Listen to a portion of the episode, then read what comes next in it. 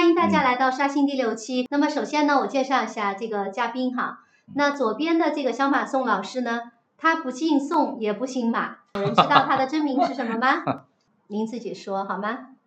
是吧？我我我这个名字特别俗哈。那个呃，据说全国有两百万个和我去重名查的查， 去查查才能。有两百万个和我重名的。那个我我在我在北航读书的时候，曾经呃我丢过一次那个图书证儿，然后我就去北航图书馆去办我的那个那 嗯，个证书。他说哦，他说你问的你学生证在哪儿呢？没我没带。然后他说你名字叫啥？我说叫王勇。然后他一查有一千个王勇，对，然后然后大家都在这边去查，对，嗯，好的。所以呢，小马宋老师已经把他的名字跟大家说了，他叫王勇，嗯所以呢，我们叫他勇哥哈。大家把勇哥刷起来啊！好，那我们正式开始啊。今天呢，我请勇哥呃嗯到我的直播间来呢，主要是因为刚才跟勇哥在吃饭的时候在聊，嗯我说我呢是呃认识很多做营销的大咖，但是呢，我觉得勇哥身上有三个标签我特别喜欢哈。第一个呢，不忽悠。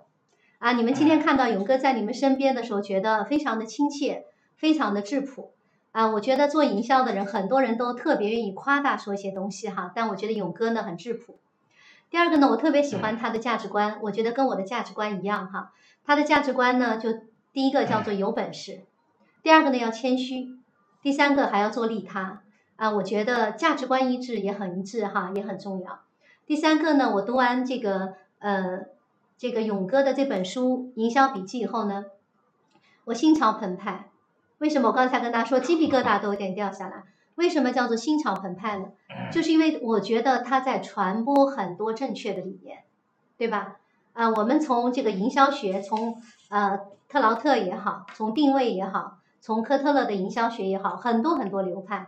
但是我看到勇哥的书里面，他有种情怀，这个情怀他不断的在告诉大家什么是对，什么是错。所以呢，你会发现这本书它有教科书的概念，就好像我在推我的书一样。其实大家看过我的书的人都知道，其实我也在告诉大家，就是我希望大家在做对的事情啊。我能看到这本书里面勇哥的一个初心，所以说实话，他的书我看了十遍啊，基本上能让我看十遍的书很少。所以就是因为这样一种契机呢，就把勇哥请过来到直播间来哈嗯。好的，那么这个前戏入戏以后呢，我们就直接开始哈。因为今天的问题呢，我希望由勇哥给大家带来一个非常经典的、本质的啊，送给各位老粉丝免费的一个关于品牌和营销的课程啊。所以呢，我会问一些呃比较深的问题哈，大家可以做笔记。那第一个问题呢，想跟勇哥探讨一下，就是我不知道大家有没有以前在各个大飞机上啊、各个媒体上看过很多广告，反正以前我老坐飞机嘛，我在这个飞机上经常看到杂志中有广告，广告上呢经常会说一个点子、一个营销点子或者一句广告词，对吧？它要么呢挽救你的公司，要么呢就让你的公司的业绩能翻好多倍。嗯三十亿到三百亿哎的飞跃之路就来自于这句话。那么当时呢，我是作为一个比较理性的一个企嗯业经营的一个专家，所以我不太相信的。所以呢，刚好借这个机会呢，问一下勇哥，啊，你怎么看品牌营销跟我们企业经营的关系？嗯真的，这个品牌营销有这么大的价值吗？ 所以第一个问题想跟您啊交流一下哈。对，这个这个是这样的，就是嗯，就我在我的第我在书里面第一部分我就讲过嗯说这个营销和企业经营的关系，对，就肯定是说呃，经营本身其实是大于营销的。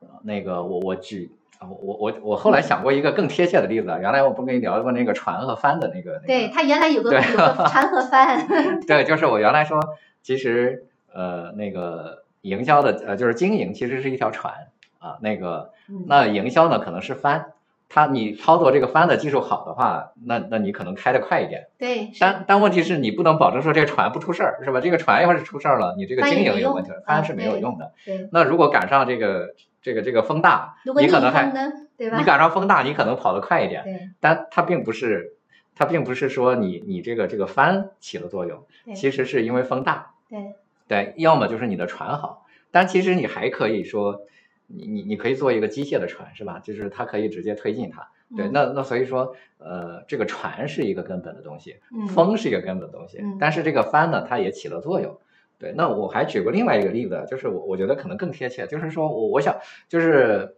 我儿子小时候他学那个跆拳道，他五六岁的时候就学跆拳嗯道，他他说他考了很多级，什么什么带什么带，我也搞不清楚啊，就是反正也能够拿到很多的这种级别，但是就是他的那个跆拳道练得非常好，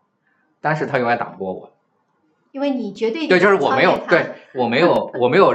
我没有练过任何一个跆武拳术道是吧？也啥都没有练过，但是打不过我，为啥呢？就是我说营销可能就是那个跆拳道，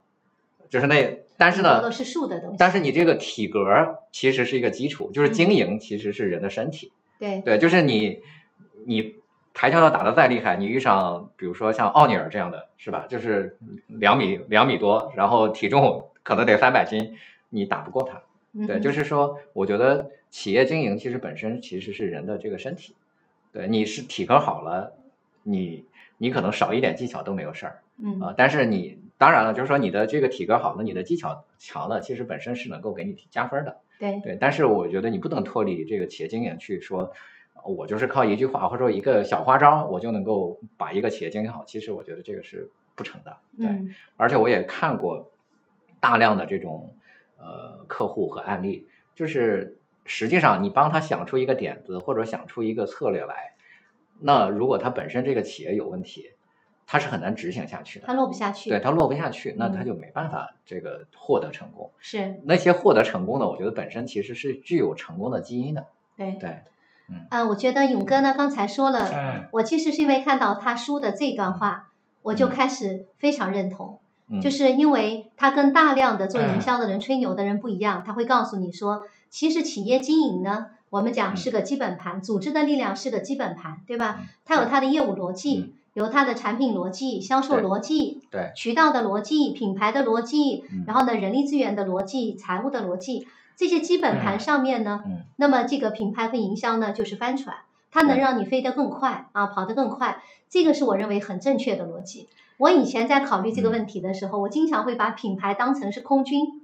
嗯对我嗯觉得我们这个做做基本盘呢，就好像是陆军驻战一样。嗯最后打仗呢，海陆空它要一体化，其实也是这么嗯一个工工作哈。对，其实核心还是这样，就是说，但但为什么大家会觉得说，呃，品牌和营销会呃在这个企业的成功中起到了非常重要的作用？那是因为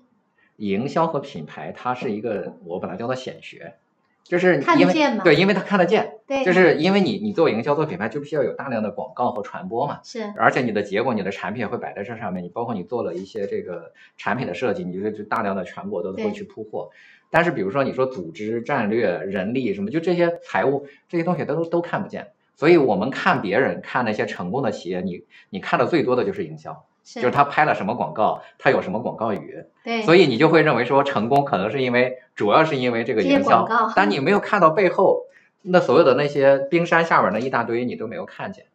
对，就好像我们看到江小白，对吧？他好像对很对成功对，啊，这个广告嗯我们看到他那个营销嗯广告词，对吧？觉得他对特别有创意，嗯嗯。但好像其实江小白的地面是很扎实的做的，对吧？对对，因为江小白的江小白的老板就是陶、嗯陶总啊，就是他原来是金六福的负责销售的人，哦，对，嗯，所以他对于这个白酒的这种传统的经销体系啊什么，其实对非常非常强的。理解，那所以我说，呃，就是今天你要想做一个白酒，你你其实就只有几种方法，第一个要么就跟传统渠道玩儿，就比如说我我见过一个白酒的客户叫叫光良，然后他就做光瓶那个那个那个粮食酒是吧？嗯，对那，它其实就是传统的这个经销商，它做的非常溜，啊、那它也不用太多的广告，但是呢，它就能够卖得很好。对，啊那还有一种呢，就是你你摆脱传统的这个渠道，那比如说像我们我曾经做过的一个客户啊，叫嗯那个、叫那个那个汉克汉克公社，哦，对，那他是通过这个社群的方式去做，私域，对对，嗯啊，那还有一种呢，就是呃，还有一种呢，就是我也见过，另外一种它就是投放广告，嗯它就是尤其是电商的广告，嗯，然后它做转化，对转，化完了再再加私域，嗯然后再继续做复购，那它对其实也能成功，呃，但是你背后其实你看到的那个。呃，比如说呃，江小白，你就只看到了他那个那个什么那个那个瓶子是吧？ 对，那个表达屏那个事儿，但是实际上它背后，比如说它上百万家餐厅，它都能铺上去，对你你不知道这件事儿，而且你也不知道它怎么能够做到说我要铺到上百万家餐厅的，那这个这个其实是背后一套的组织能力和它的一个激励体系对，来解决的是，啊。如果说你今天只知道说它有表达屏，但是有很多人也能写出来，我也我一天能写一百条是吧？但是我也没有做出一个江小白来啊。对对，嗯所以那个勇哥说的非常实在。嗯，结论是什么呢？第一个话题就是，呃，有品牌营销的力量，还得加上组织的力量，就是这两本书嗯啊， 真的是真的就是这这样就双剑合璧。 对，双剑合璧，就一个是空军啊炸完之后，嗯你必须得有陆战部队去抢占这个山头。对所以呢，我这么多年呢，其实做自己做企业和这么多做，我们俩都做咨询嗯，我们俩做的咨询就是他在天上，我在地上，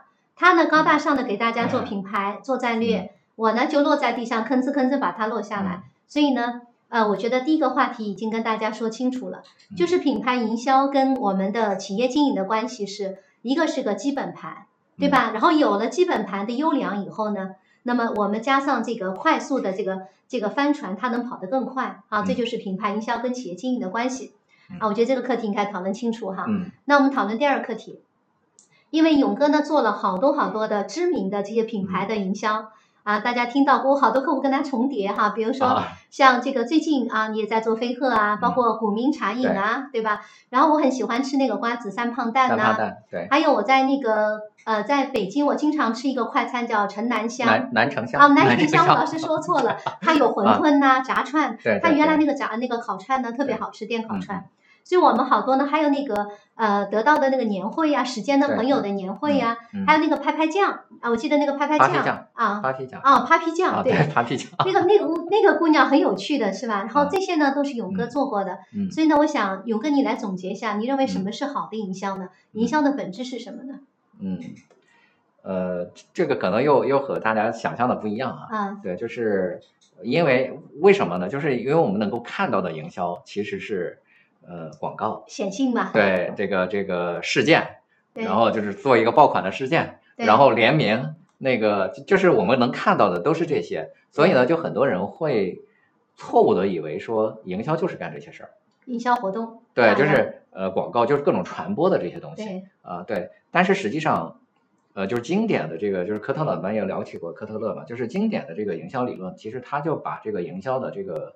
呃，分成了四部分。对对，就是那这四部分呢，叫做四 P，就是就就是那个很多人产学营品啊销都学过，叫对做 product 产品对，price 那个定定价价，然后 place 就是渠渠道，道然后叫 promotion 促销，啊，promotion 就是呃，在西方其实翻译成这个促销啊，嗯，但是在因为在中国的话，就是营销大家策略大家一说促销，就会变成了降价打价打折。其实不是，是营对销其策实略呃，这个促销叫做促进销售，就是对促进销售的各种方法。那对其实呃，比如说联名也是一种促进销售，直播也是促进销售，是吧？广告也是促进销对售。对对所以说我们可以把它翻译成呃传播会比较好。嗯对，是就是中国人的理解里面，就他会认为这个对。那那为什么这四个？我我觉得，我觉得这个四 P 它基本上就代表了营销的这个本质呢。是对因为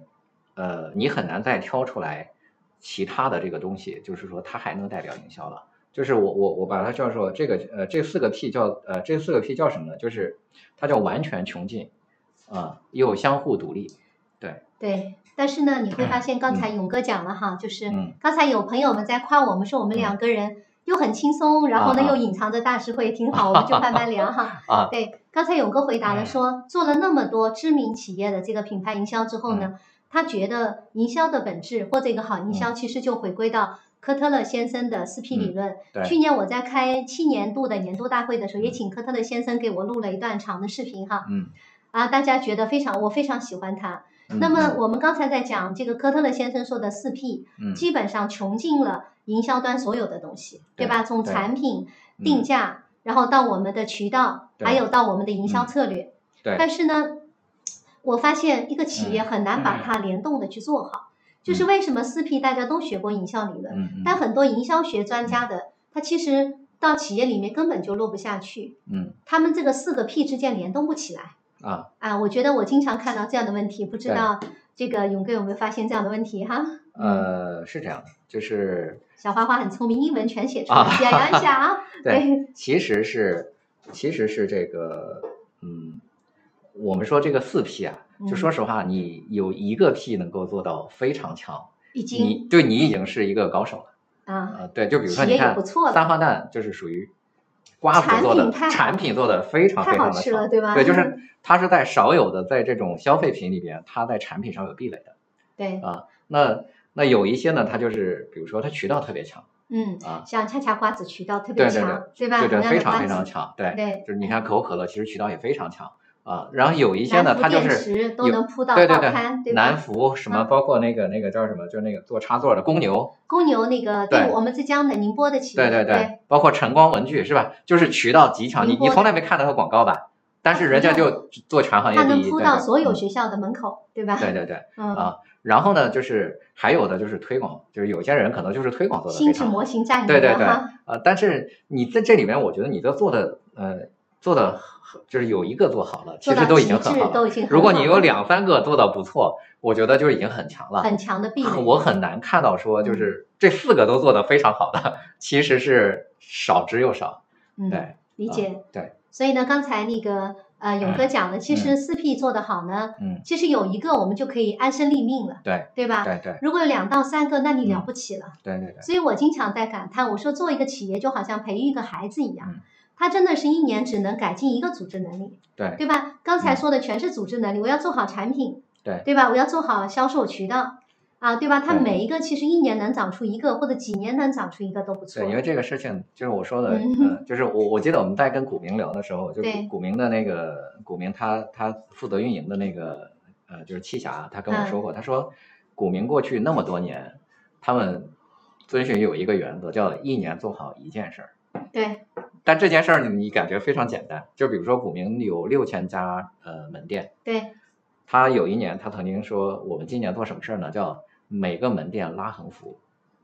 就啊是他让每个门店都能够把这个横幅拉上，拉到门头，哇，就这一年做这一件事儿。 你就是你，你感觉好像很简单是吧？其实能够让几千家门店都都拉上横幅，其实也很是一个很难的事儿。对。对你说到股民，我特别有感触。嗯啊、嗯我是在三年前，股民十四嗯个高管全部来听过我的老板课，嗯，然后呢，我当场给他们十四个高管嗯做了专题的辅导，但是大家那个时候嗯听的时候是云里雾里的啊。然后呢，回去做落地，嗯然后在第一年的时候呢，大家没有嗯痛点，落得乱七八糟的。嗯然后到去年是他们落地的第三年，啊，就落得非常好。我再去嗯开嗯啊他们的年终大会的时候，就开得非常好，对整个营运效率、组织的能力，包括店长的对对能力，嗯全都起来，包括文化。对，因为当时股民是魏哲介绍给我的啊，啊，我第一次见他呢是呃在西湖边上，嗯那个时候呢，呃魏总说他们这家公司啊。这个老板有天赋啊，啊最差的就是组织的能力啊跟不上，因为他啊一个小孩子没有管过公司， 嗯他的合伙人也都非常年轻。对他说他那个时候才一千个店，啊他说我们还要再开三千个店，嗯他说根本就管不过来，就是嗯什么都是乱的。所以我明白在那种情况下呢，就是开始跟股民在合作。所以呢，呃，我觉得很重要。所以我们俩观察的维度不一样哈，但实明际白上都都指迷那个公司。我经常讲组织的能力的嗯搭建，嗯跟那个跟呃勇哥完全不一样。嗯我们营销端的增长、品牌端的传播，包括传播传播的媒介和策略，可以是个显学，啊对吧？就像我有个客户叫认养一头牛，啊他每天都在分众传媒上打广告，啊然后全国人民都知道认养一头牛，所以呢，显学很快。嗯，我做的呢叫隐学，对，所以呢，我把我的这个组织的力量叫做隐性曲线。嗯为什么呢？看不见摸不着，对哎但是你觉得很奇怪，就没有组织的力量，其实它业务根本涨不上去。嗯比如说明年你要开一千个店，那一千个店长在哪里呢？嗯一千店一千那个店开出来后，怎么统一管理呢？啊，它的营运效率怎么提高呢？对不对确实是执行是一个非常难的事儿，它就有是可能开啊的越多，然后投诉越多，有可能开的越多，赔的越多，嗯满意度越差，它一定是个问题，对对吧？所以呢，大家一定要知道经营一个企业为什么这么难。嗯我自己这么多年的体会就是说，嗯真的就是显学加隐学，对其实公司很大的核心竞争力嗯是大家看不见、摸不着的那一块哈。对。呃，我不是说我的这个学科重要，而是说，其实两个学科真的会结合在一起。你看，我今年我们公司，刚才我跟勇哥在请教，嗯我说我们公司呢打了这么多年，我给大家举个例子啊，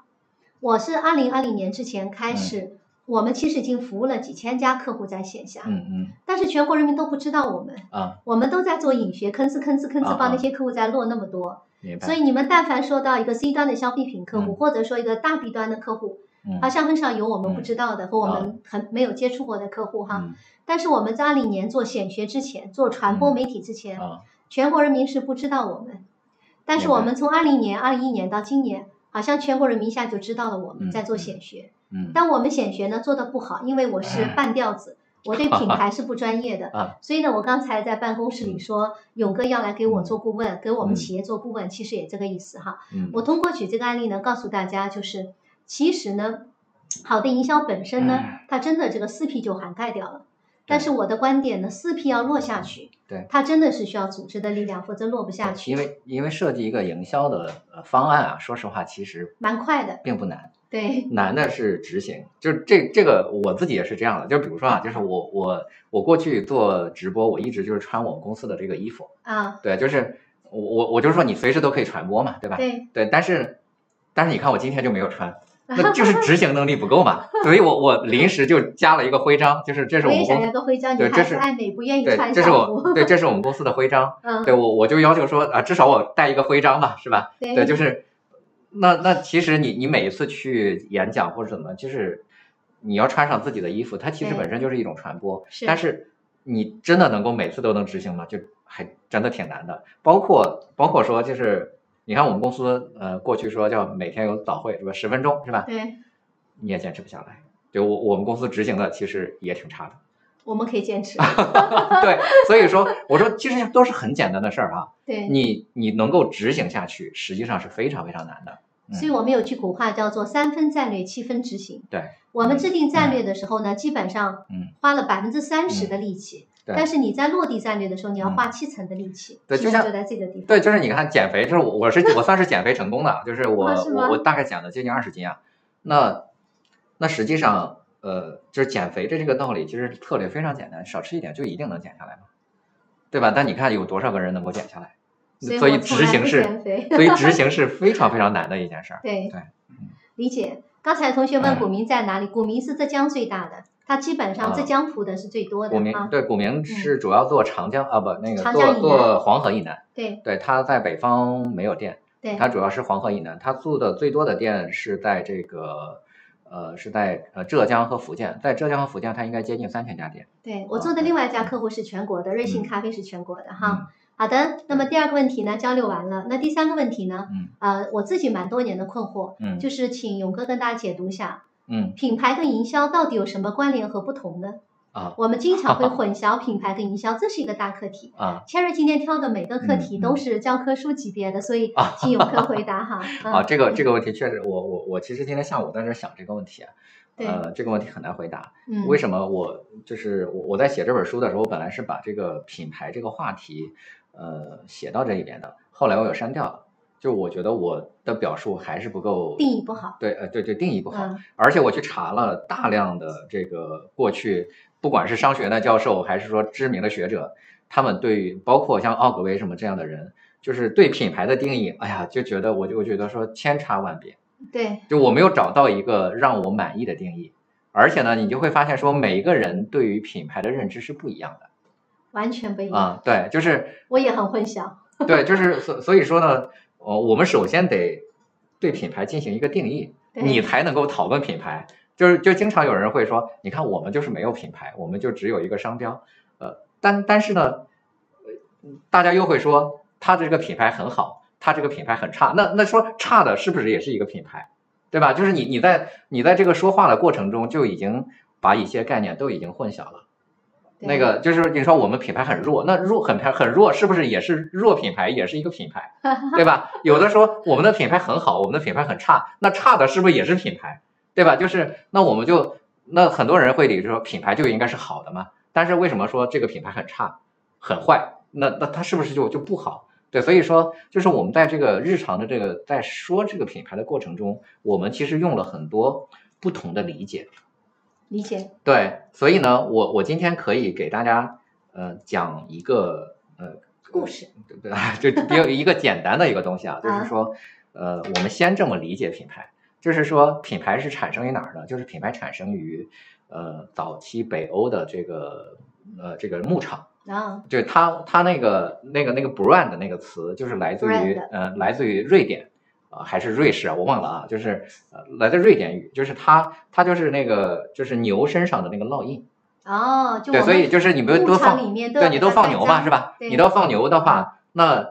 那一群牛你就分不清这是我谁家的，是吧？嗯那我我就我们家的可能就刻上一个王字儿，是吧？那就是呃这个这个小马松家的。那那个张立俊家的，他刻上一个张字儿，那他就是张立俊家的。那所以它就来自于这个就是牛身上的那个烙印，就叫 brand 啊。那个所以这个品牌这个名字它其实来自于区别，就是首先要我区别我和别人是不一样的。对，其实它是用来做嗯区分的。对，所以说我我现在其实一直没办法给它做一个定义，但是我可以说，呃，就是我们给一个品一个名呃一个概念下定义，它有两种定义的方法差异化，啊，就它它一种什么方法呢？一种叫做概念性定义，嗯一种叫做描述性定义。嗯对，就是如果我们不能对它进行概念性定义，我们可以对它进行描述性定义。描述性定义就是说我把它描述一番，就是它应该具备这些东西，它才它就算是一个品牌啊。对，所以呢，我我我说就是首先一个，如果你具有一个品牌，你首先你得有产品啊，你首先得有一个名字，对，对吧？如果你没有一个名字，你一定不是品牌。就你能告诉我一个没有名字的品牌吗？你你肯定告诉我不了嘛，是吧？是对，它一定需要一个名字，那我们把它叫做品牌名。那第二个呢是，它一定要具有一个产品，否则的话嗯你不能、呃不能认知它。对对，但即使这个产品是一个，比如说，呃，这个产品是一本书，或者说一个思想，它也是一种产品啊、对或者是一个服务，实或者物是一个虚对拟对都，可以，它必须是一具具有一个产品。嗯对，那其次呢就是顾客就得认识它。嗯就如果说，呃，如果说这个名字连一个人都不知道，那它肯定不是个品牌。为什么呢？因为如果它只有一个名字，但是一个人都不知道，那那它就等于说没有人知道嘛，对吧？对它至少得有一个人知道，就是说我们人，呃，就是顾客得认识这个品牌，知道这个品牌。对啊，第二，就然后呢，他得了解它，就是是你是什么产品，然后那个你这个产品怎么样，对吧？那那最后呢，就是我们说它叫形成了一种叫做品牌资产。品牌资产是什么呢？品牌资产，呃，这本书我就推荐给大家看一下，就是那个呃凯勒写过的一本书，它呃它叫做《战略品牌管理》，嗯他在这里面提出了一个关于叫做品牌资产的一个概念。他说，品牌资产是什么呢？品牌资产是呃顾客对于你这个品牌的认知的总和。哦，有意思啊，对，就比如说，假设我们就说创业教母吧，对创业教母，第一，我知道它这个名字叫创业教母；嗯第，二个呢，它可能有一个符号，就哎，我描述不出来，反正有一 个那个酵母，啊，对，就是就像细菌似的那个对那个对东西，就是它是它是这个东西。那它的老板叫张立俊，嗯，然后他可能知道说他服务过很多的这个大企业，嗯然后他有一个什么天地教母图，嗯哼，然后这个企业很时代，那这个都叫做认知。嗯哼，对，但是这个认知呢，我们认为说什么叫做资产呢？是正向的认知叫做资产。如果说我说没他说错创业教母这个 骗骗人，对，那他不叫正向资产，对，对，他就他就不会跟你签约。是他说这些资产能够为品牌带来收益，对我们把它叫做正向资产。就是第一个，它有要有一个名字；第二个，它有产品；第三个，它有一个资产。对对，那这些资产呢，就分为这有形的和无形的这些资产。对对，那如果你具备了这三个东西，我们认为说你这个品牌就可以了。 ，OK。对对，所以呢，我觉得小马宋老师呢，嗯真的是一个非常知识渊博的人，他对品牌的研究的追根溯源的这种嗯研究精神哈，嗯非常值得学习。那我自己在做品牌应用的时候呢，嗯我觉得几个点哈，大家要关注。第一个点呢，我认为还是曝光度，对吧？你这个产品，你这个品牌到底有嗯多少人知道呢？对，它这个品牌可以是公司品牌，嗯，也可以是产品的品牌，也可以是人的品嗯牌。那你第一个就是多少人知道你呢？我觉得应用的时候就是对，就是曝光度，就是或者叫做知名度吧。对我觉得我们认为说知名度是品牌的这个第一要素。是对就多少人知道你呢？第二件事情呢，我个人认为是差异化，嗯就是别人知道你嗯到底跟别人有什么区别呢？嗯比如所有知道我们公司人做咨询都知道，我们最擅长的是做战略到执行，把这个事儿嗯做出来，拿到啊结果。嗯那你的差异化呢，可能就在这个地方。嗯我们的专家清一色都是企业出来的，我们没有咨询口出来的，啊，所以这就是我们的交付的这个标准。嗯明白这个可能就是差异嗯化，对吧？那么还有一个呢，我认为是你的优势，啊，就是你怎么跟别人有，就是你的核心优势在哪里呢？嗯嗯，然后后呢，这些东西组合成了，我刚才嗯我觉得小马送那个总结嗯非常经典，嗯就这些东西组合成一个品牌资产，对它能不能对你形成一个正向的价值的东西？对所以我觉得这个事情很重要。嗯对嗯那我还有一个很很有一个困惑是什么呢？就是我们是公司哈，就是什么时候开始做品牌比较嗯好？你看，像我的话，前两年，嗯，我在我们公司今年第八年，马上快九啊年了。啊我其实在今年之前从来没有做过品牌，嗯因为我觉得我不够格啊，嗯对吧？啊就是因为我觉得不可以拿出来说呀，嗯啊，就是做的企业还不够多。第二个呢，啊我觉得确实为了生存顾不嗯上啊，嗯每天都在忙于干活，就明是白每天都是。刚才小马送说他一年出差两百嗯天，我说我前年就是一年出差啊两百天，在啊企业里面做咨询。啊我去年做，我去年出差三十天，嗯今年我出差还不到十天，说明啊啊我的团队在成长。嗯但是呢，真的就是说，一个公司在前面的时候，第一个我太忙了，我顾不上；第二个呢，我也不知道怎么做；嗯啊第三个呢，我也没有自信心去做品牌啊，我啊觉得不足以拿出来去吹牛哈。啊，所以你觉得企业什么时候比较适合做品牌？怎么去做我呢？觉得这嗯这首先这是一个误区，那就啊这个问题啊对，呀 所 以我想让你来澄清澄清哈。这个问题其实是一个是一个假问题，嗯对，就是首先我们不能问什么时候才应该做品牌，嗯对，因为为什么呢？你说呃你说你从来没有做过品牌是吧？那创业项目现在是不是一个品牌？那是今年才开始做呃嘛？对，就是就是，那你去年的时候肯定也有人知道嘛，对吧？对，你看你看，首先你是不是有一个名字，对吧？对，就传播对度吧？不第够哎二，是不是是不是你有这个咨询的产品，对吧？对，对，其其实已次，经有个品牌。对，其实我我是不是对你有认知？对，嗯这就是资产嘛。对只不过是说你你没有专门去思考这件事儿，没有想着怎么样对，但是把它就是它，你没有思考这件事儿，它它还是形成了品牌资产，嗯，对吧？也形成了你的这个知名度，只是资对产吧不够，对吧？对，只不过是说你可能你觉得还没有，比如说还没有麦肯锡强，是吧？嗯，对，那什么时候就你不能认为说我必我只是是麦肯锡的十分之一，我就不是品牌了，是吧？但我只是说一个理解稍微弱了一点，对对。那只不过说今天呃，假设你呃今天想呃，比如说还要还要找我们做咨询，对，那那我们可能重新给你梳理一下，你看你的广告可能要增加，是吧？这个你的这个整套的这个设计要要要要加强。那只不过说我在专心干这件事儿了，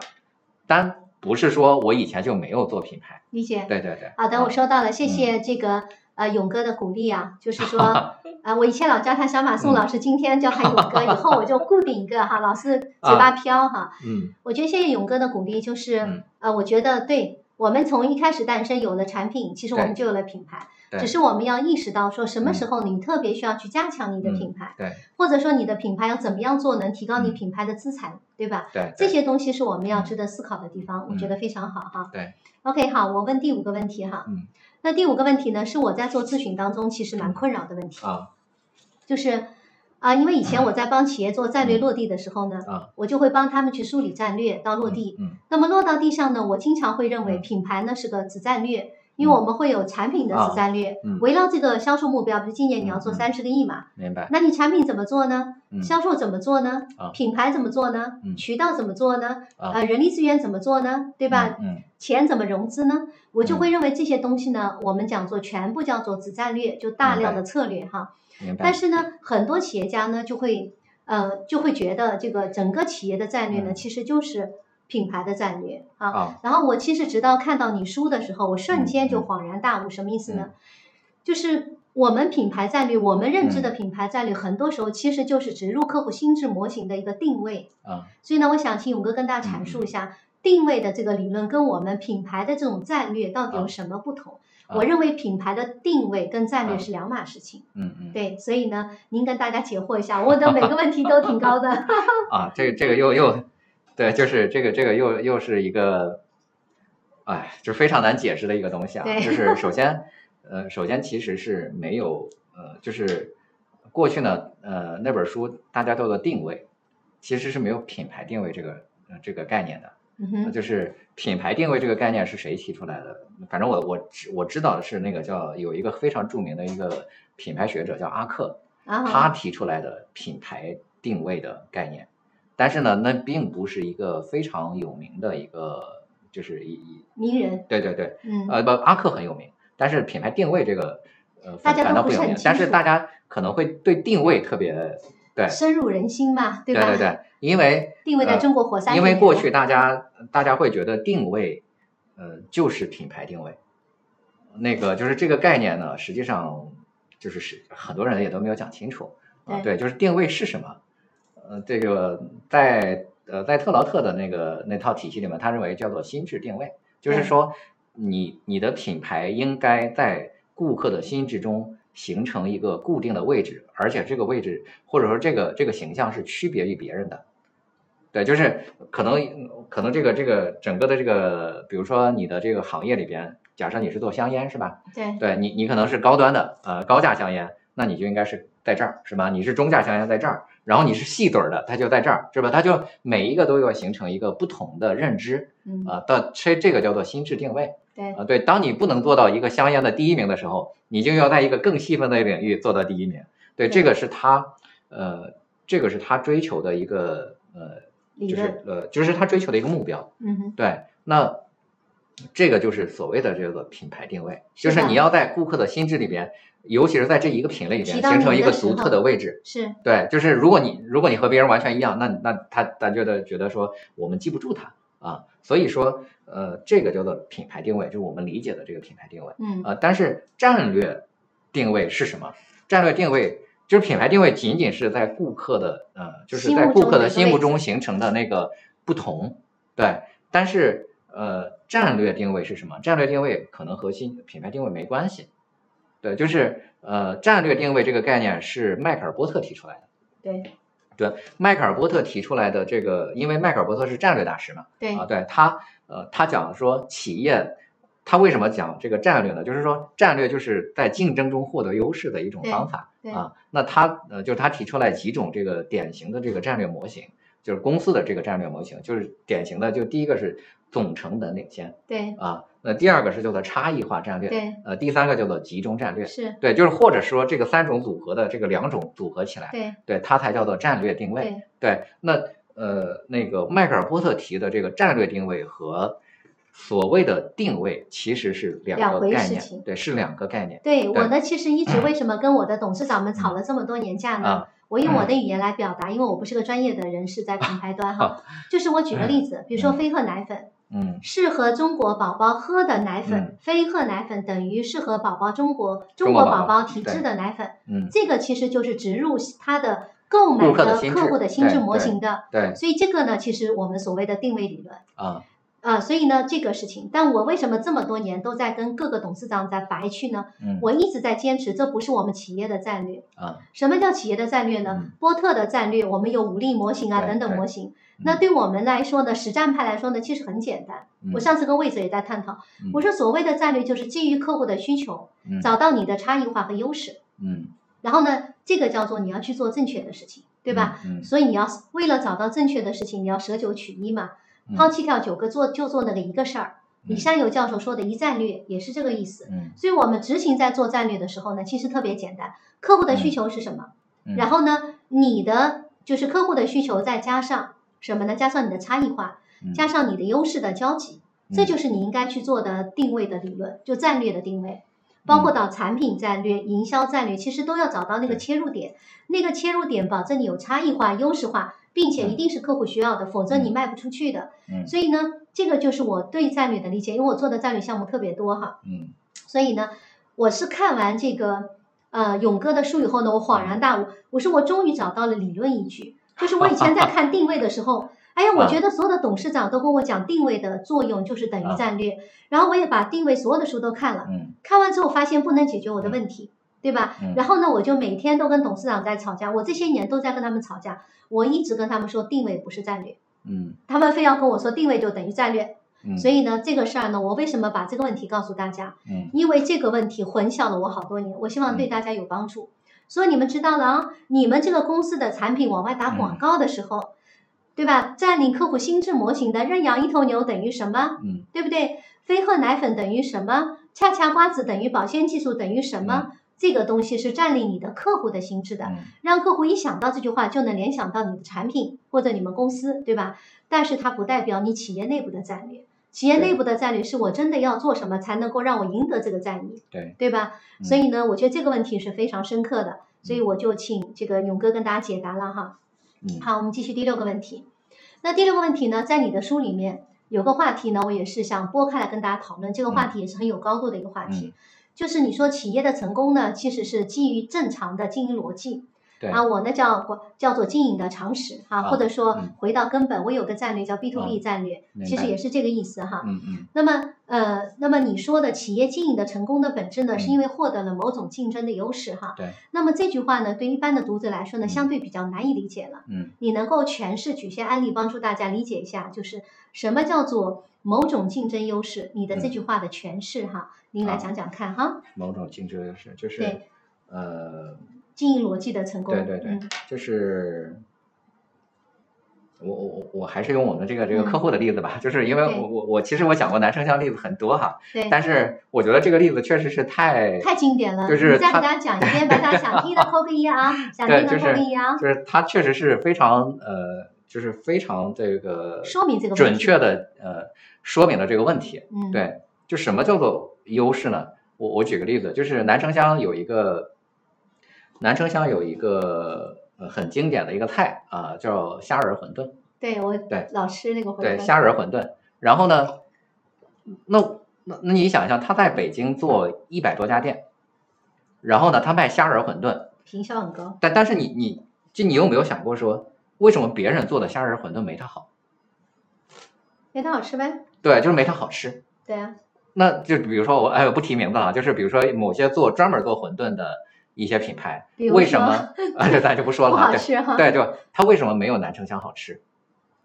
那 个而披且萨而而且是这个叫做叫什么呢？就是你是连锁品牌，就你可能做了几百家店、上千家店了，为什么它的这个品牌，它这个馄饨没有南城香的馄饨好吃？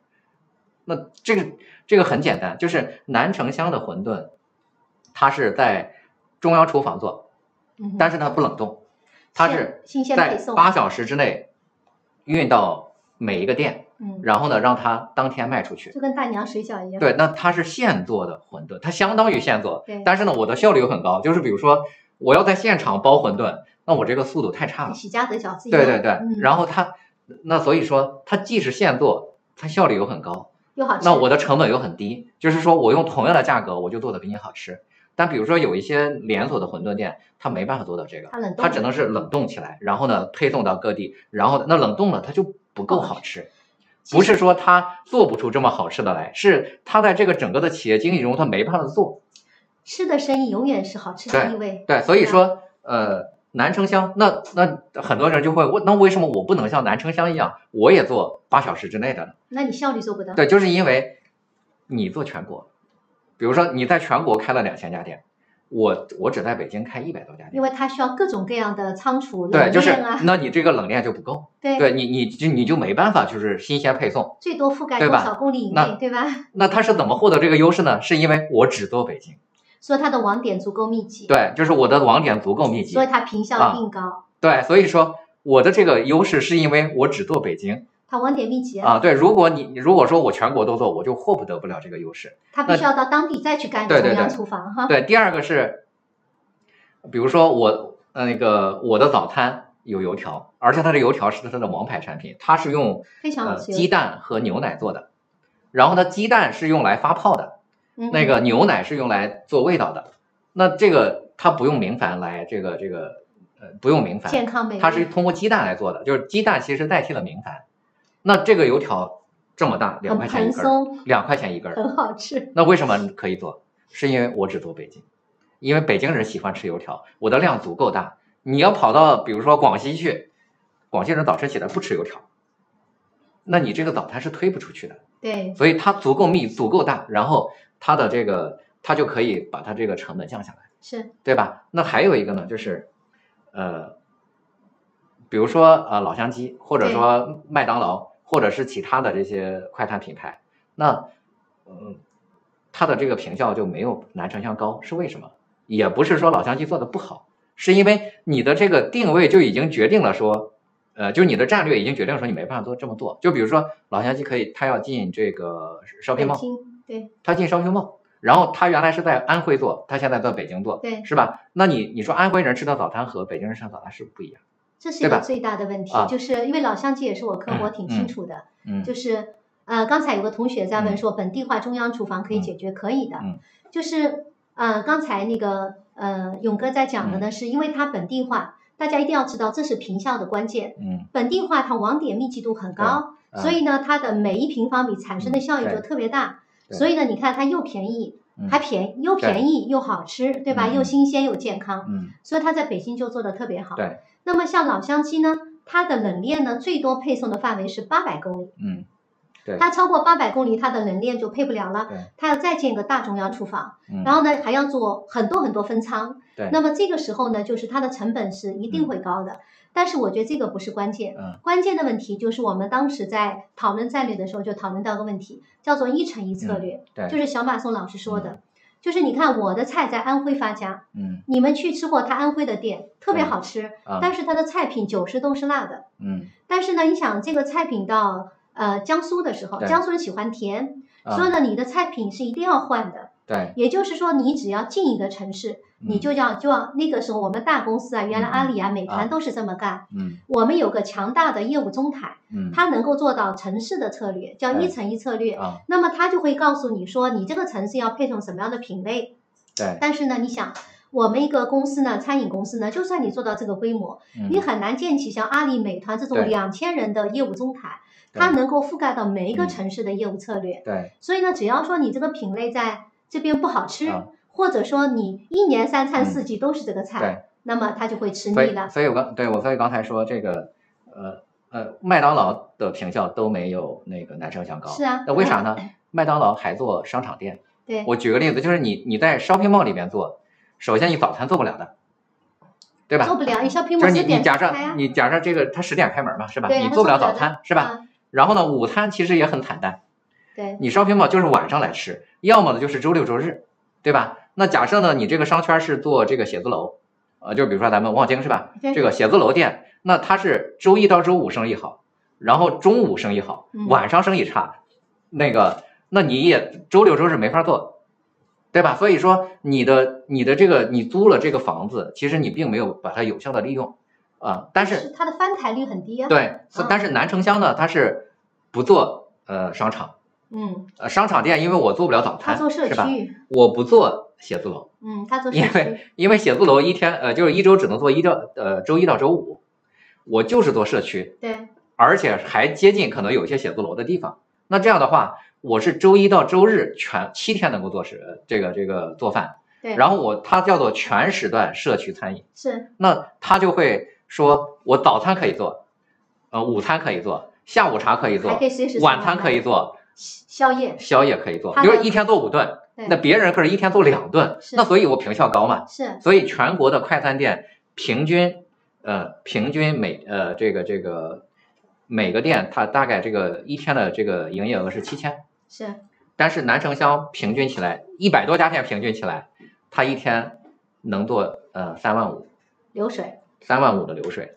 对所以你看它的品效是人家的六倍，啊，这个说这个一楼独立窗口的，一楼独立窗口你这就是，那你不到你很多麦当劳不在一楼呀，是吧？你不要这个抬杠哈、对。 这个这个不是，啊你是对小概率事件。对，所以呢，刚才呢，大家一定要知道嗯，这个勇哥说的是一个嗯非常经典的案例，我特别能理解，因为我我们在当嗯年千团大战、美团呐、大众点评在做的时候，其实我们就知道最重要的就是效率。嗯，那么互联网的精髓叫效率嘛，嗯那南城乡就把效率做到了极致。你看开店选址的时候嗯，他选在这个一天能做五顿饭的啊地方，对对吧？第二，它的产品品类也是适合早中晚五顿的都有嗯，对吧？对，第三个呢，它的中央厨房的配送，它的嗯网点很密集，嗯所以它的效率又高了，对吧？所以这些东西加起来，最后呢，它的这个一天的流水是三万五，嗯而其他的店呢，平均只能做到七千。嗯对？吧？它就差的就对特别大，你将近差了三五倍倍嘛，对对吧？五差了倍五倍嘛，他好的店一天做七万，真的是，嗯这那真就的十是太倍牛了，对十倍了，嗯对吧？所以大家理解这个案例非常经典，所以我觉得这个案例值得大家所有开嗯连锁门店的人去一定要去思考。我天天在看这个店，你看我在浦项，呃，我嗯在那个绿地中心，我在望京。我们望京后面有条美食街，我给大家举个反向例子啊，嗯我们那个美食街的餐饮六个月必定换一波，嗯只有两个店从来没换过嗯，为什么呢？因为那些店的生意只有午餐，嗯早餐也没人做，然后呢，午餐，午嗯餐以后呢，晚餐呢大家又回去了，因为他做商圈嘛，对，所以他只有午餐一顿生意是爆满的，嗯，对吧？所以呢，他最后都早餐呐、那些生意，晚餐都被那个便利蜂啊，对会被很多美团外卖啊给他抢走了。所以你看这个店，它的房租也不便宜，黄金旺铺嘛，嗯但是它的坪效超低，也就是跟南城相比，五分之四都没了。所以大家理解，所以这就是我们刚才说的，我刚才回到那个问题哈，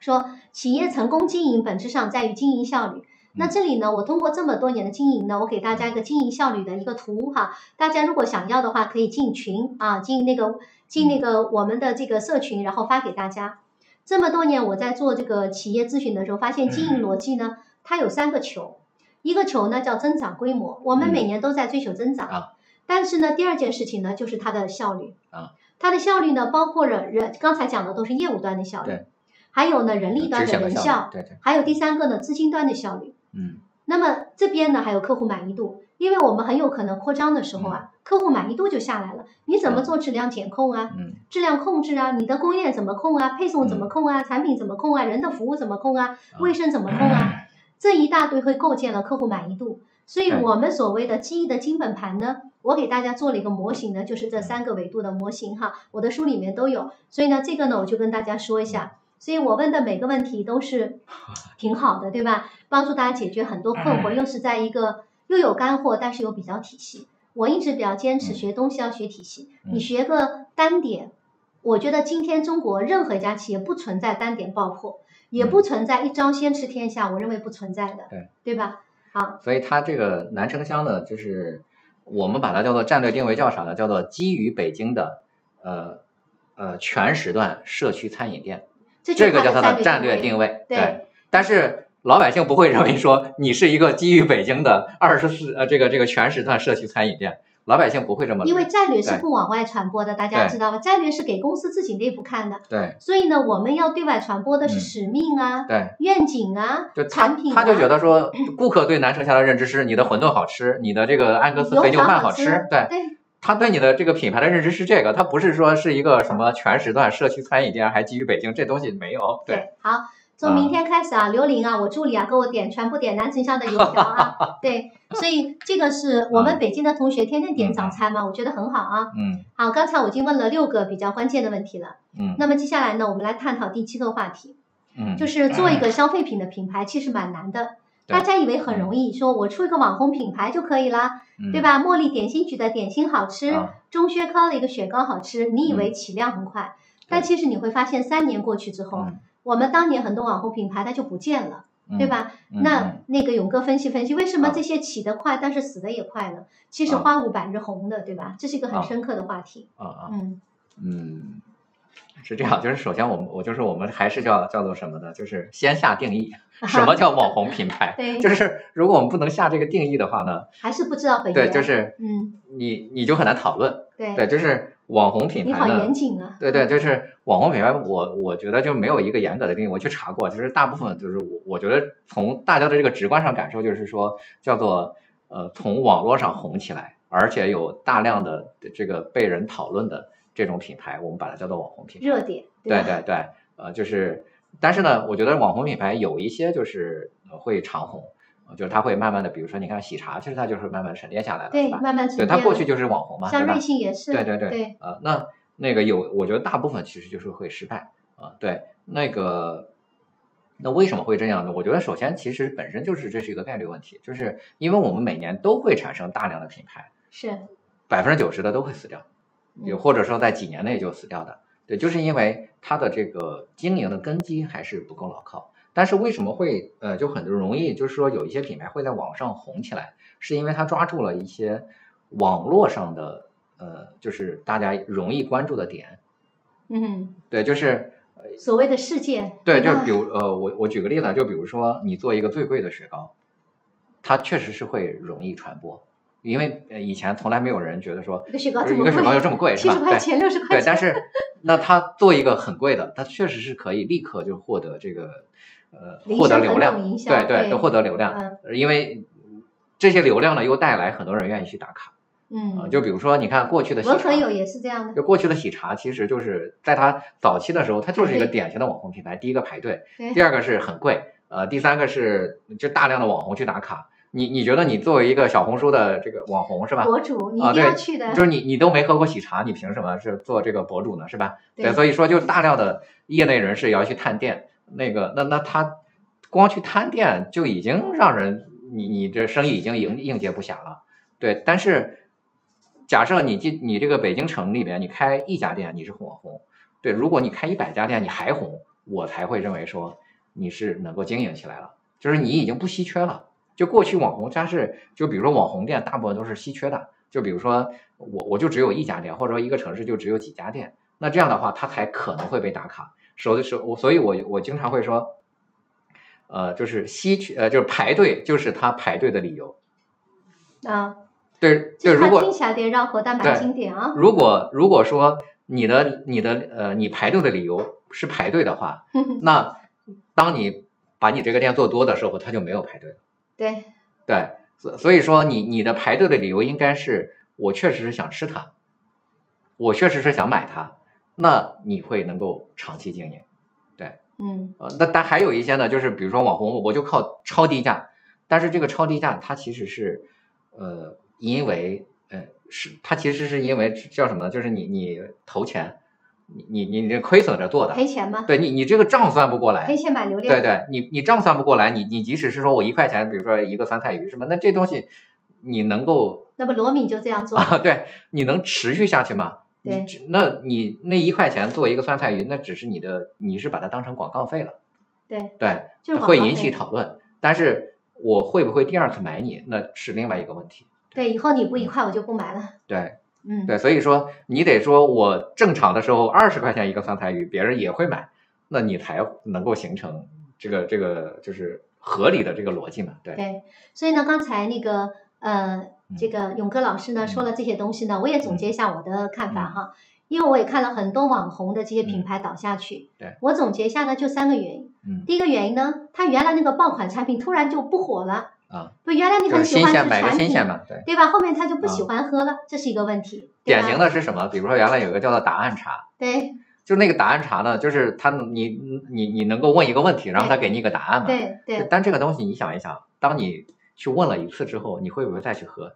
不如会果呀他这个茶不好喝，那你就不会去喝对了。所以这个就是你如果是只是一次性买卖，那那你只做一家店，你会你会长红对。但是呢，你做了一万家店，你不是你做了，比如说这个城市做一百家店，你就不可能了。对对，因为打过一次卡就再也不会去了。所以你看这个产品，它如果要爆火的话，嗯要持续火的话，其实逃不掉。我上次跟梅州东货的老板在聊的，嗯产品啊，吃的东西啊，比如说吃的，它有规律的，永远是第一个是好吃，嗯第二是安全，第三个呢对一定的性价比，嗯，你逃不掉这个规律的，对是吧？所以呢，我觉得他们很容易违背产品的逻辑嗯和常识，所以呢，它就倒掉 了，对，要么你就做稀缺性，就比如说丽家菜。对，就没有嘛， 对，丽家菜就只有一一个馆子。对创意馆吧。对，那么第二个，嗯他们倒掉的第二个原因呢，我认为是经营效率的问题。嗯，比如当他开一百个店还好，开一千个店的时候，这是个大坎。对他开一千个店的时候，他就会出现大量的品控做不掉、客户对对投诉，对嗯然后呢亏钱，对吧？嗯嗯人员的服务不标准，一大堆问题对。那这是第二个原因。嗯第三个原因呢，就是获客，嗯就是就是你知道他的获客成本会越来越高，嗯他就算不过来那笔账，对吧？对原来呢，他的获客呢可能在线下，嗯后面呢，获客到在线。当你发现互联网也变得流量越来越贵，王中王卷中卷的时候，你发现在线你也是赔着做啊，对对吧？所以呢，就像赔本赚吆喝，嗯那这个事情也是不持续的。嗯，所以呢，我发现这些年，呃，这个呃网红品牌下去呢，主要是这三个原因。嗯，那我再跟你们说一下，呃，我总结了从全球到中国这些大品牌做到现在能够持续很多年，嗯他们走到后面呢，嗯它会建立三个核心优势啊，就跟这个呃勇哥说的，有一个优势你就能活，一个第一个优势叫品牌，嗯品牌像爱马仕、香奈儿，它每年都涨价，对吧？第二件事情呢，你有供应链的优势，这也可以，嗯你对给大量的百花齐放，因为新零售呢，嗯零售也好，它越散。供应链就越重要，所以海底捞上市的第一家公司不是海底捞，是它的供应链公嗯司。对吧？你看梅州东坡上市的第一家公司不是梅梅州东坡酒楼，是它的王家渡的供应链公司。嗯所以呢，你要么把供应链做强，因为对供应链赚钱。嗯第三个呢，要么就是你做什么，你做极致的营运效率。嗯那么营运效率的极致，就像南城乡啊，嗯全国范围之内，我认为效率特别高的，像瑞幸啊，你要么靠对效率取胜，对要么供应链取嗯胜，要么靠品牌取胜，你总得有一条是取胜的。对对吧？啊对，所以这是我跟呃勇哥介绍呃那个交流的第七个问嗯题。好，那我接着问第八个问题哈。第八个问题呢有点八卦哈，就是、啊呃最近呢出了大家都很爆的一个话题，啊就是每日优先呢已经上市了、嗯啊，然后呢又融了一百多个亿，嗯那么一夜之间基本上全没了哈。嗯那么这个问题发酵也很大。那我不知道，我们可以，因为对话是什么意思呢？嗯勇哥说他的从品牌营销端看，啊我呢从经营啊经营的基本盘来看，我们俩都会跟大家一些分享哈。嗯但我是主持人哈，那嗯勇哥来讲讲你怎么看这个呃，每日优先今天应该算是个大败局嘛，花了一百亿还死掉，肯定是个大败局了。嗯，您是嗯怎么看这个这个事情呢？哈，呃，这个事儿呢，我我其实可以从团购说起，嗯，对，就是对，看过也挺熟。 啊，对对对，就是啊，当然我我未必说的对哈、就是你说你说你对的我观我点，其实，在很多的这个新的，因为我原来也是做互联网创业嘛，嗯呃，那个在很多这个新的模型出来之后呢，我都会对它有一个呃研究或者说嗯判断吧，嗯，呃，就是当年在团购的时候呢，我其实就觉得团购其实是模式不成立，不成立的，对，为什么我呢？也就特别是认同，团购的这个核心其实是要有非常低的价格对，的产品，才可啊以对支撑，对还它有才能极支撑很大的还规模，有极对致的营运效率，对对，否则都活啊不了。 对，那那它你你可以嗯把团购作为一个怎么呢说呢，叫做推广的手段嗯，但是你不可能天天团购，嗯，对你你什么十块钱的电影票，它怎么可能呢是吧？对，所以当年团购大战的时候都是二十块钱买来，然后十块钱卖，就是大家为了争这个用户，它其实就是流量啦，对，所以对说就是我我觉得不可能呃出现那么多的团购，就是说呃那那我就觉得这个逻辑就是不成立的。对，因为你需要那么多的非常呃甚至是低于成本的这种产品，对，那你怎么可能找到那么多低于成本的产品呢？那大家不就是陪着卖嘛，对吧？那要么呢就是说我陪着卖也可以，那我就再打个广告嘛，对对，所以说当年出现了那么多的团购，首先我我认为说不太可能出现那么多的团购，呃嗯顶多有一家，嗯而且你看发现说就是真的是剩下了一家，嗯，剩下的一家呢，它它其实最后也不是它的核心业务。嗯它其实核心业务变成了现在的这个外卖，是吧？对，嗯那就是说你你作为一家企业，你至少是在这个这种最平常的逻辑上，它得成立。对，那包括说呃，这个这个共享单车当时出来的时候，我我对它也有一个判断，是，我我就是因为当时我发现很多投资人就这么算嘛，就说你看你一辆车一天骑五次，然后一次三块钱，一天 就是就是他是这么算要的，算财务账的，对。但是问题是，就第一个你没有考虑竞争。嗯，对吧？当它是一个好生意的时候，它为什么不会出现两辆就共所享以？战略是对竞吧争战略嘛，对，就是你没有考虑竞争。第二个是你没有考虑说这个车的利用率，就是如果说你还有损耗率，对，如果说一个车呃，你你要让所有的人在任何时候都能骑到车的话，你就得饱和投放，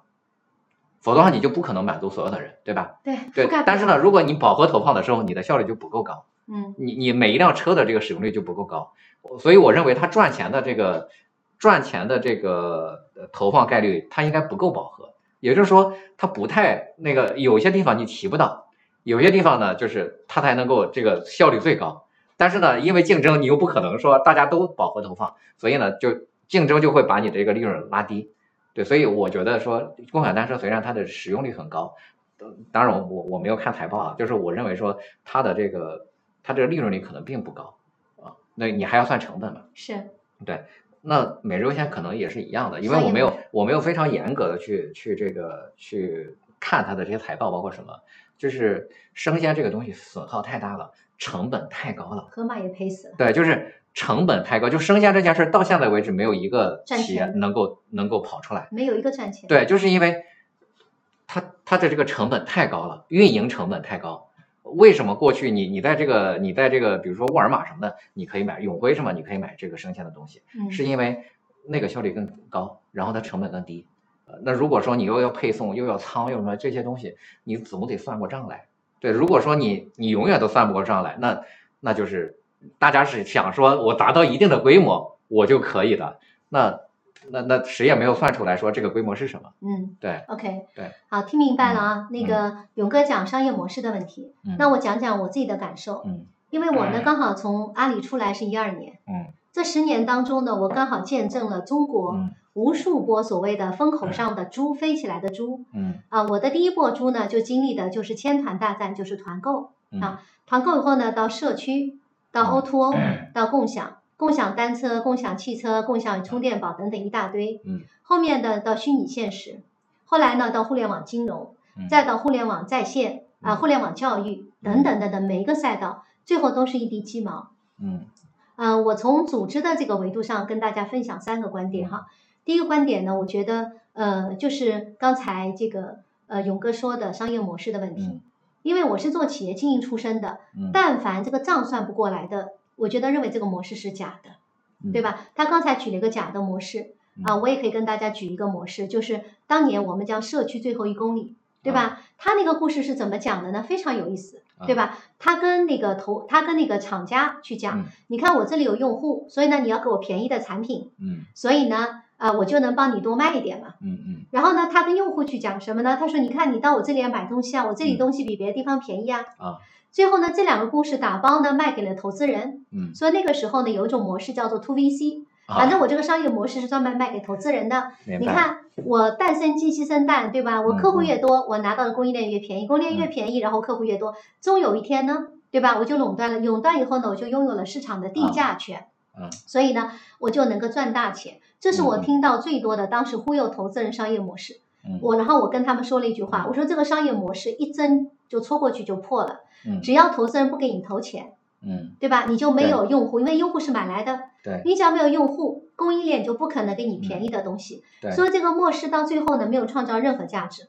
嗯对？吧？它它就变成了一个跑腿公司，嗯它既不改变供应链，它也不对嗯改变用户，啥也没有。所以它这个模式的败笔就在于说，它只要是投资人不给它续命了，它就它就模式就死掉了。嗯在跑腿公司里面，唯一跑出来一个公司叫达达快递，最后嗯卖给了京东哈啊、嗯那个飞利浦那边。所以呢，这就是呃模式的问题。嗯然后你们看美团，哦，我对美团很熟悉。你看嗯美团前面也是怎么都算不账，在我们千团大账，最后它就嗯变成了转型到外卖的时候才赚钱、嗯嗯啊。所以这是一个模式的问题，每日优先也是这个问题。嗯第二问题呢是他们内部管理的问题。嗯因为大量的采购就存在着大量的贪污和腐败，嗯每一层都存在着贪污和腐败。我跟你讲，他们的这个今天的问题，我上个礼拜看了一篇文章，那个人很厉害，嗯把每日优先所有的腐败每一个点都给他啊抓出来，然后我就在那边笑，我说这个人好像是团购出来。我们做过团购的人知道，嗯每一个环节都可以贪污钱，对嗯吧？所以呢，这个管理是一个管理的问题对啊，这个是一个非常大的问题。嗯所以组织上的管理是个很大的问题。对第三个呢，就是效率的问题。嗯所以呢，呃，这是我自己的理解哈。嗯所以我觉得，呃，这个话题大家知道最近这个热门话题是怎么来的哈？啊，这嗯我们就跟大家回答一下。好，那么接下来呢，我们来说一个轻松一点的话题啊，第九个话题。嗯那我们做产，我们做一家公司肯定要从产品开始嘛。嗯我们讲产品是营销的基础嘛，嗯但是我们做一个好产品真难，嗯，而且有的时候做一个真的啊产品好难。嗯所以怎么去捕捉到用户真实的嗯呃需求去做一个好产品呢？我觉得这个真的很难。啊，呃，做一个好产品，嗯实际上呢，就是，呃，是这样，我我觉我觉得就是我我们去做一个好产品，我觉得就是核心叫做用户的洞察，对，就是从用户的视角去看问题，嗯嗯，对，或者说我们叫做能够解决能够解决用户的痛点，嗯但是呢，有很多的时候我我就觉得说，大部分的企业在产品上，它从来不进行创新。啊，嗯，对，就是我我举个例子啊，就比如说这个这个加湿器，啊嗯在北方咱们就都用加湿器啊，对，对，南方好了，南方很多不用加湿器的，啊就是，呃，这个加湿器呢，其实过去有传统上就有，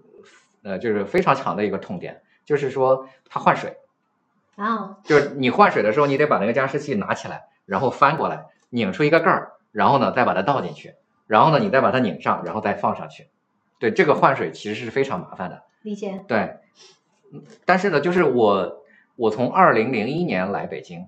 我用加湿器用了十几年，没有人解决这个问题，然后没有人解决这个问题，那这个问题的背后是不是因为他们不太关注用户的需求？就是他就他就那个我我去看当时最大的那个加湿器的那个厂叫忘了我忘了叫什么了，就是呃，他做了那么多年，他就没有。他所有的加湿器都是造一个，比如说小熊是吧？搞一个大象，对 就是他所有的加湿器的这个设计都是可爱型呃、创新就是我就换不同的造型，造型，但它从来没有功能上说有我改能进够解决用户的问题。对，嗯用户其实是一个很痛的点，但是呢，他没有解决，嗯就是他他在工业设计上就从来没有思考过这个问题。但是后来小米就是就是那个智米一出来，就直接把这个问题解决了。所以你看智米的那个呃加湿器一出来，就是在那个就在它这个专卖店里面，你一试就立刻就会买。其实这些问题很多的，嗯比如像我们买了一个博士的一一个、啊一个大的冰箱，啊，然后呢，他给你出一大堆说明书，啊功能有很多，你也对不会用。对，还有呢，像那个戴森的吹风机，我前嗯啊面嗯用坏了两个，为什么呢？就是用到后面的时候，你会发现它一分钟就会断电，一分钟就断电，嗯啊然后我就不停的重启，嗯不停的重启，啊然后我以为我买到的是对假货，啊直到有一天我发现了，为什么那个戴森的吹风机老是断电呢？啊是因为它的那个，因为戴森是做那个吹风机嘛，它啊里面那个、那个电嗯机嘛，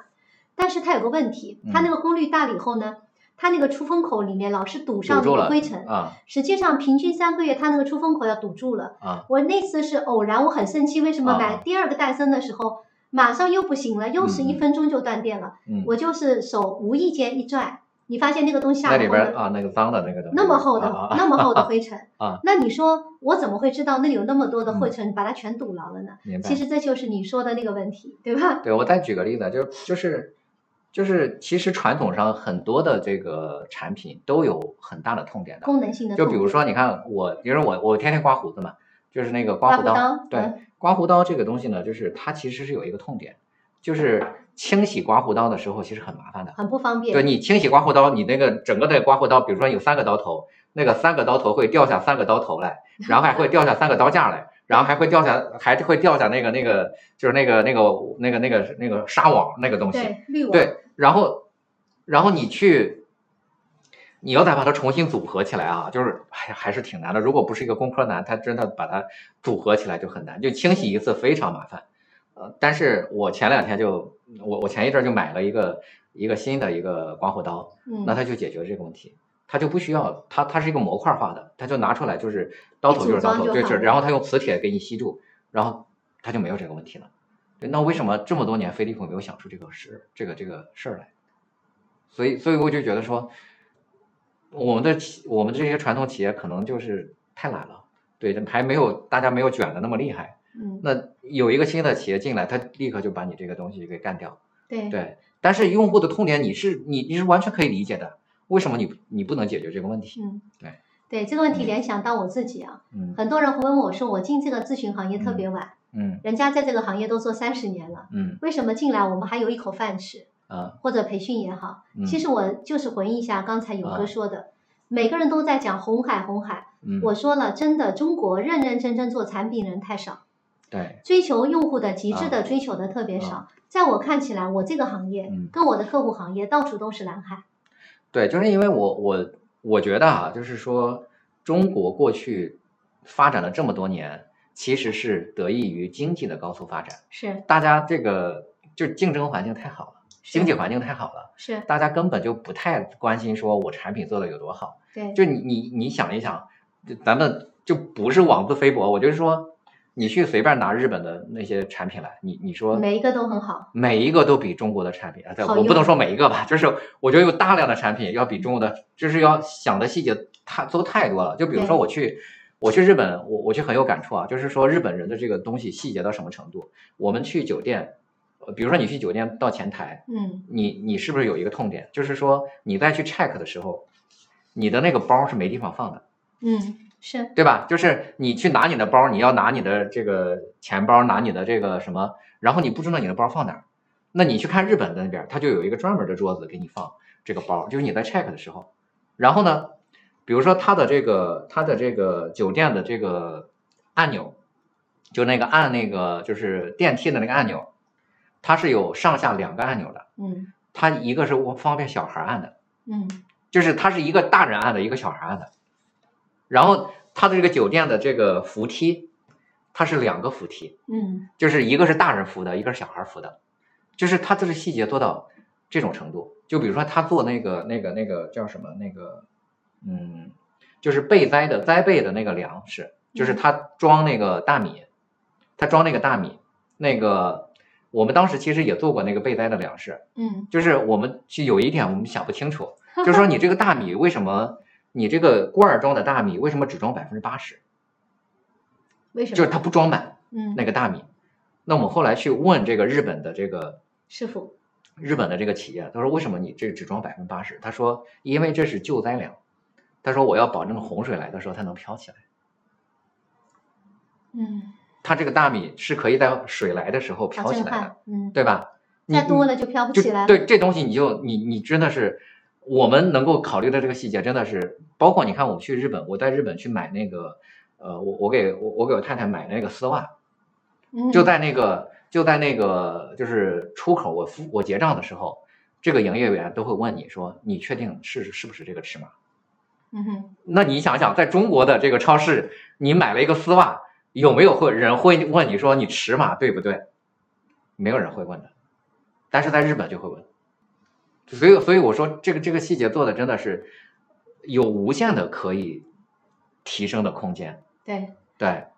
包括它的楼啊，就我看我去看它那个高层公寓，它的高层公寓就是那个阳台是每一家都能都能够，它是有一个这个有一个逃生口的，它可以直接如果发生火灾或发生什么，它可以在高层上直接拉开那个口，直接顺着这个阳台下去的。这中国也没有，嗯，对哎，所以刚才呢，这个勇哥呢，啊，我还是叫小马宋，因为嗯大家都觉得小马嗯宋好听哈。啊对，小马宋老师呢，我觉得三个字有点不好叫哈，就嗯是确实讲了几个很震撼的案例，这就是我说的，我一直会认为就是蓝海永远存在，关键是啊你有多用心。对但这个用心的背后是什么呢？你看，嗯我们举了很多案例，嗯，有的产品一直是功能上没有创新，就在嗯造型上外面对创新，对吧？对比如说加湿器，它嗯老要加水，多麻烦呀，对吧？它为什么不能改进这个呢？啊对嗯啊，那第二个呢，我们刚才讲了很多，就是这个大米很震撼，它对为什么留出百分之二十的空余地，是因为它要保证它的重量能够飘起来。对，嗯所以呢，我还是那句话，就是当你心中有客户的时候，就盖洛普路径也嗯讲过对哈，当你心中有客户的时候，你把客户的这个呃价值放在嗯第一位的时候，你才能够真正做出这样的产品。而对且吧就是我们抠细节的能力是很差。当然，当然，我觉得国内有很多很好的企业已经开对始在这么干了慢。慢开始在做对，了就比如哈说我我举个例子啊，就是嗯我很喜欢的一个酒店叫亚朵，啊，就亚朵的细节就是做的非常好。我也研究过它，对，就是我举个例子啊，就比如说我们去酒店那个洗澡，对我们去酒店洗澡啊它的洗经常发会，水你你你一打开之后，你会不是很凉是吧？对，对，但是你看亚朵的每一个呃每一个洗澡间，它的这个喷头都是朝着墙的，嗯，当你打开的时候，它不会喷到你。对那这个就是细节呀，对就包括亚朵，你你现在你看它也有放包的地方，对对，然后他每次去呃每次走的时候会给你一瓶水。对，就是要你带着，就这些都是细节。对对我曾经是亚朵控，就是为什么呢？出差去三四线城市的，我发嗯现五星级的标准都不一定有亚朵好。所以呢，你看我不用带洗发水，它的洗嗯发水是植物的。对你看我很晚的飞机下去，它有嗯宵夜，对吧？然后呢，呃，我我的睡眠不算是特别好，我嗯对床有挑剔，但它的床垫很好。我呢，对只要满足干净，睡得好，嗯然后呢，就是有东西吃就可以了。啊呃，除此以外，对我来说都是加分，所以我当时后面就不住那些三四、啊，三四线城市的五星。而且我目标测试过它的干净程度。是，对，就是我喜欢光脚啊，就对是我喜欢光脚在那个酒店里走，对，就是在亚朵的 这个房间里光着脚，没你有灰，走一天，你的脚是干净的。 对，但是在同类型的酒店里边，大部分酒店你都对经不住你这只脚。但是我觉得最近可能，我也许未来啊亚朵是要找我们，因为最近嗯亚朵呢，它加盟了很多店，嗯，它把亚朵呢变成了分类品牌，亚朵 S 是最高级的，还有一些低青端居是吧？对啊对，后来你发现，我嗯现在出去以后呢，呃，在很多城市我进不住亚朵了，嗯就是因为标准化达不到，嗯，就很多地方的亚朵已经很脏了。我嗯上次去上海啊、嗯在一个很大的一个一个很好的一个地方，啊就是徐家汇那边住了个亚朵，啊居然它两个杯子水嗯杯啊是没有清理掉，就前面一个啊啊用啊嗯户的那个里面的那个烟蒂还在里面。啊！说从那次以后我就没有住，因为很恶心嘛。嗯所以呢，我觉得他们也许要做管理了哈，这是我的一个感触。对，好。嗯那么接下来问这个呃小马宋老师关于营销端的最后一个问题哈。嗯那么一个好产品到底如何定好价呢？因为我觉得嗯这个很重要。嗯我们经常是因为这个呃产品价格没有定好，所以我们在营销转化链路当中，嗯实际上会丢掉很多潜在的客户，嗯，因为客户总要有先有体验的，对吧？所以不知道您啊怎么看定价这个问题？嗯啊，就是定价又是一个非常大的一个问题啊。嗯对，就是呃，因为因为我我我觉得其实是呃，定价和你的战略其实是要匹配的。是对，就比如说南城香，南城香就是你你看南城香的这个到什么程度啊？就是一个肉末茄子饭十五块钱，好便宜，十五块钱免呃米饭随便加，然后水果随便吃，因为它水果是社免区费嘛的 啊，然后小菜随便吃，十五块钱。嗯，对，就是你你做到这种程度，就是所以所以才会说这个，你你就是很多人就会很喜欢这个南城香，但是这个核心是说我的效率极高，嗯，我做到十五块钱，而且还免费给你送水果，我都不赔钱，我都有利润赚。是，对，呃，但是呢，有一些就比如说新荣记，那它就是非常贵，是吧？它可能人均呃八百到一千，是嗯吧？对，但是我们小馆可以，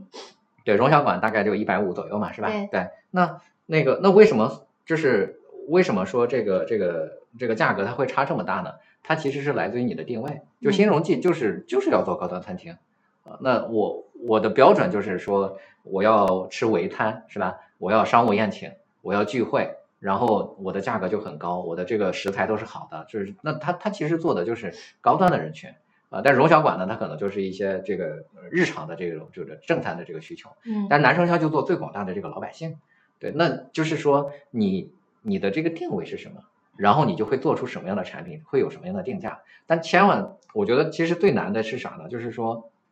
你是一个快餐型的产品，你又定价很高，就比如说，那就不匹配了，对，就是比如说你你你去，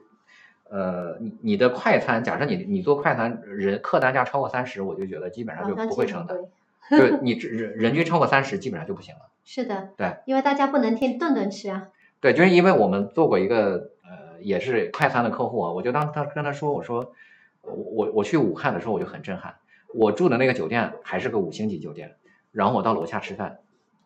五块 钱一碗一碗那个热干面，现做这个哪个五星级酒店啊？咱啊们有不，五星酒店下边那个就是边上的那个小对餐厅啊餐，饮哈，对，那你想说哇，你的客单价四十啊，你你怎么去？武汉已经不算是一个经济很落后的这个对城北市了平。县城市那然后啊人家五块钱吃一碗热干面，你说你四十的这个面你怎么去跟人打？打所以不你过就只能在一线城市做，对吧？那对那那你的店数就开不多。是对。所以理解了啊，嗯这个观点很清楚，就是我们的嗯定价还是要跟嗯我们的战略相关哈。对，如果这个要匹配，否则的话就会出现很多的错位哈。嗯 OK，很好。嗯那么第十个问题，最后一个问题呢，留给小马宋老师呢问一下我哈。那么最后一个问题留给你啊，